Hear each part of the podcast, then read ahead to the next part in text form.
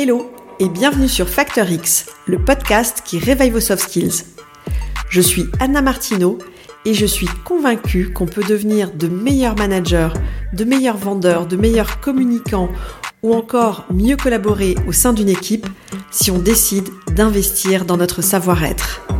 J'ai donné vie à ces convictions en fondant My Learning Store, un organisme de formation spécialisé dans le développement des soft skills en entreprise. Ma vision, c'est d'inspirer un maximum de personnes à développer leurs soft skills parce que je sais que c'est la garantie de l'employabilité, du bien-être et de l'équilibre. Et c'est aussi pour ça que j'ai lancé Factor X, le podcast qui va littéralement réveiller vos soft skills. Ici, je vous livre des pratiques qui marchent pour réveiller votre truc en plus, libérer votre potentiel et devenir une meilleure version de vous-même. Il est 8 heures du matin, vous commencez votre journée avec une liste de tâches bien remplie, comme tous les jours. Et comme tous les jours, avant même que vous vous en rendiez compte, il est déjà midi et vous n'avez pas encore coché la moitié de votre liste. Ça vous rappelle quelque chose? On vit dans un monde où tout va vite, trop vite, où les mails, les réunions, les appels s'enchaînent sans fin. Nos journées ne font que 24 heures, mais parfois on dirait qu'on essaye de caser 48 heures de travail à l'intérieur. Alors aujourd'hui, j'ai envie de vous parler de notre relation au temps. Parce que j'entends encore trop souvent les gens me dire qu'ils se sentent submergés par tout ce qu'on a à faire. Parce que peut-être vous aussi, vous avez l'impression que vos journées ne sont jamais assez longues. Alors si c'est le cas, je vous propose de découvrir 5 rituels pour une relation plus saine au temps préparez-vous à prendre des notes parce que ces conseils pourraient bien changer votre vie et transformer votre manière de travailler. Notre quotidien pro aujourd'hui, c'est des réunions interminables, souvent pas du tout efficaces, qui s'enchaînent les unes derrière les autres et qui nous laissent peu de temps pour le travail réel. Ou encore cette habitude de vérifier constamment les mails ou les messages, ce qui interrompt notre niveau de concentration et nous empêche d'avancer efficacement sur nos projets.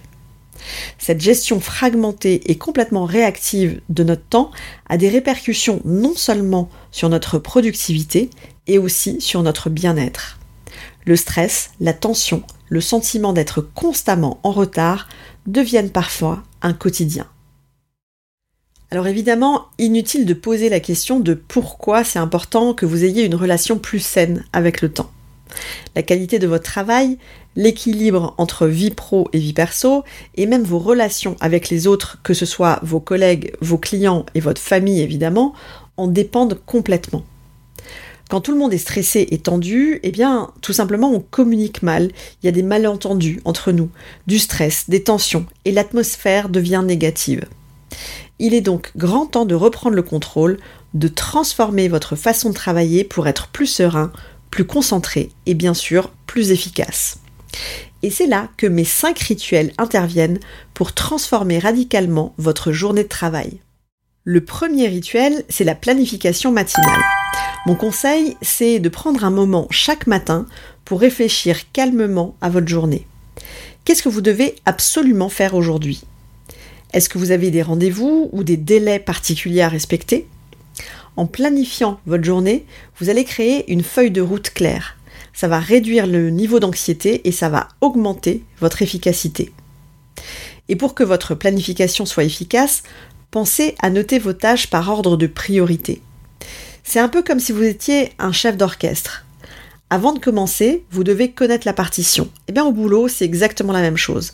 Chaque matin, prenez 10 à 15 minutes pour planifier votre journée regardez votre agenda, identifiez les tâches prioritaires et les différentes échéances. Et par exemple, si vous avez un rapport à finir, prévoyez un bloc temps spécifique pour ça.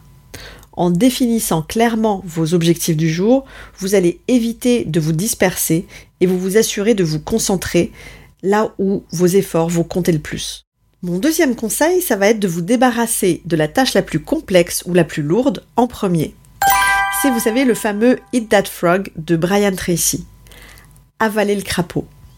En fait, quand il parle d'avaler le crapaud, ça veut dire d'identifier la tâche la plus difficile ou la plus importante de votre journée et de la réaliser avant toute autre activité. Vraiment, c'est le truc que vous devez faire en premier quand vous commencez à travailler. Et si vous avez deux crapauds à avaler sur votre journée, eh bien, commencez par avaler d'abord le plus gros.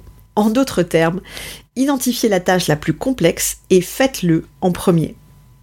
Parce que si vous passez votre journée à courir dans tous les sens pour cocher un maximum de cases de votre to-do list, eh bien la journée elle peut facilement filer sans que vous ayez pris le temps de faire ce qui comptait vraiment le plus au bout du compte.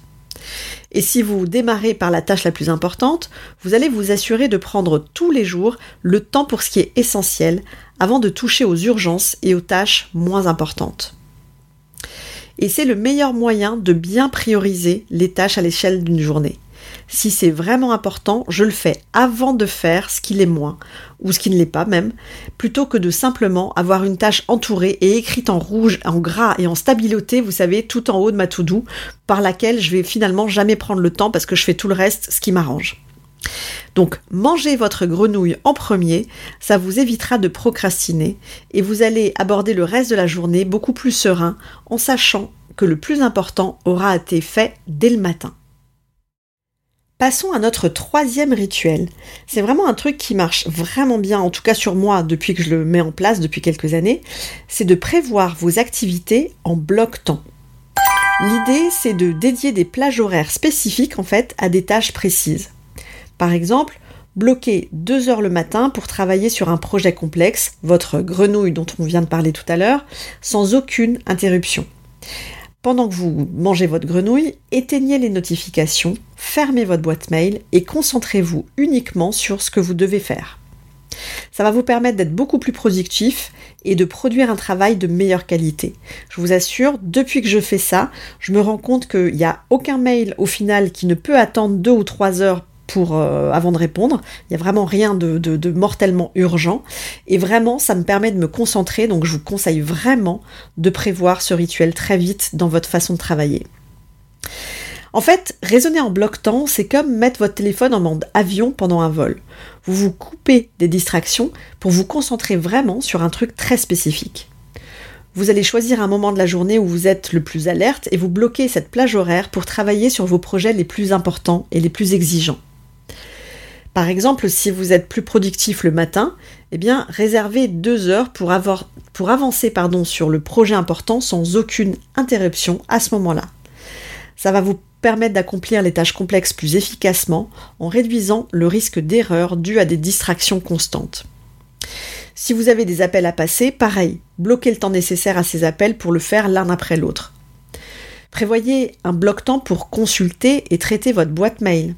En partant du principe que vous l'avez éteinte, comme on vient d'en parler, pour mieux vous concentrer sur vos sujets de fond, prévoyez un temps, je sais pas moi, deux à trois fois par jour, moi c'est la moyenne que je me donne, pour consulter votre boîte mail et traiter ce qui est arrivé.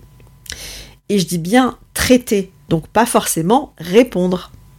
Personnellement, j'applique une règle vraiment efficace, c'est que tout ce qui mérite une réponse et qui me prend moins de 5 minutes, eh bien du coup, je le fais tout de suite dans les moments que j'ai dédiés au traitement de ma boîte mail.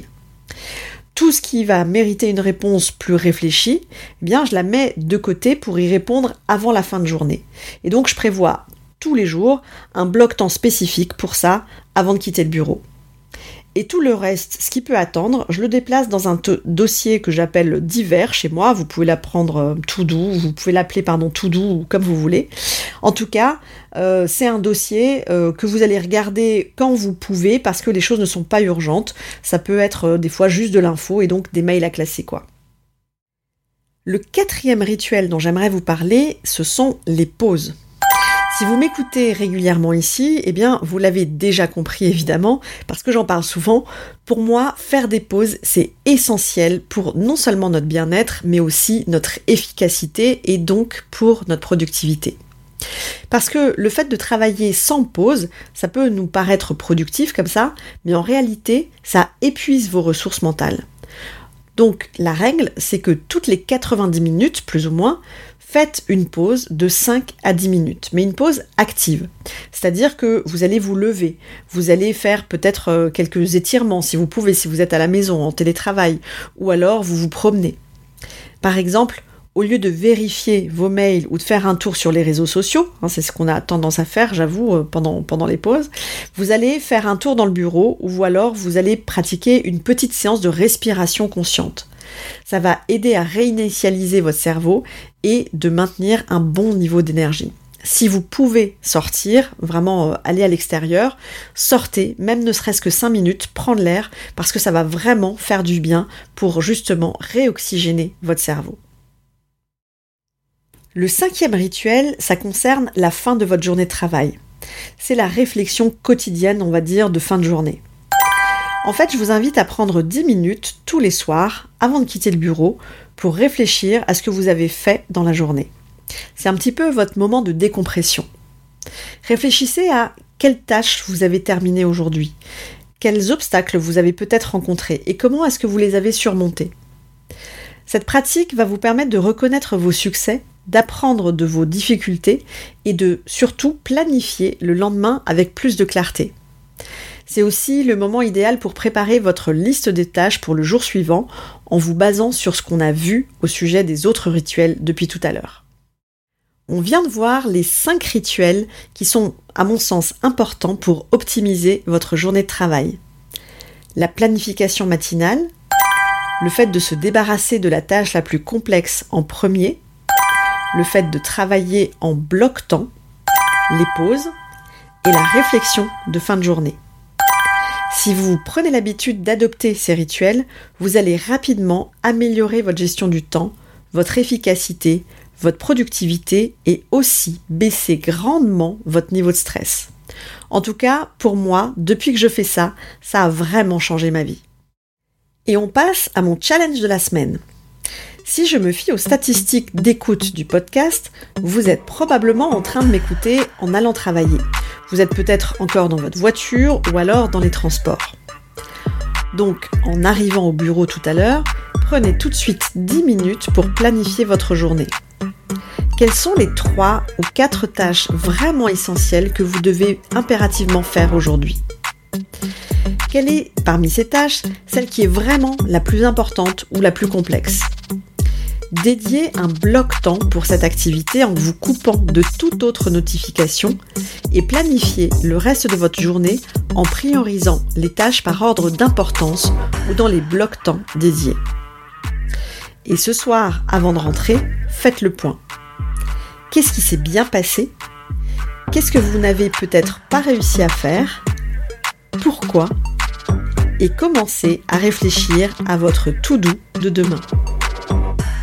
Il est temps pour moi de vous donner rendez-vous la semaine prochaine pour d'autres pratiques actionnables dans votre quotidien. Ciao ciao Si cet épisode vous a plu, le meilleur moyen de me le dire, c'est déjà de vous abonner au podcast et aussi de me laisser un avis 5 étoiles avec un petit commentaire sympa sur Apple Podcast. Vos avis et surtout vos commentaires, ça va vraiment m'aider à mieux référencer le podcast sur iTunes et ça me motive encore plus à continuer à enregistrer ces épisodes toutes les semaines. Alors d'avance, merci pour ça.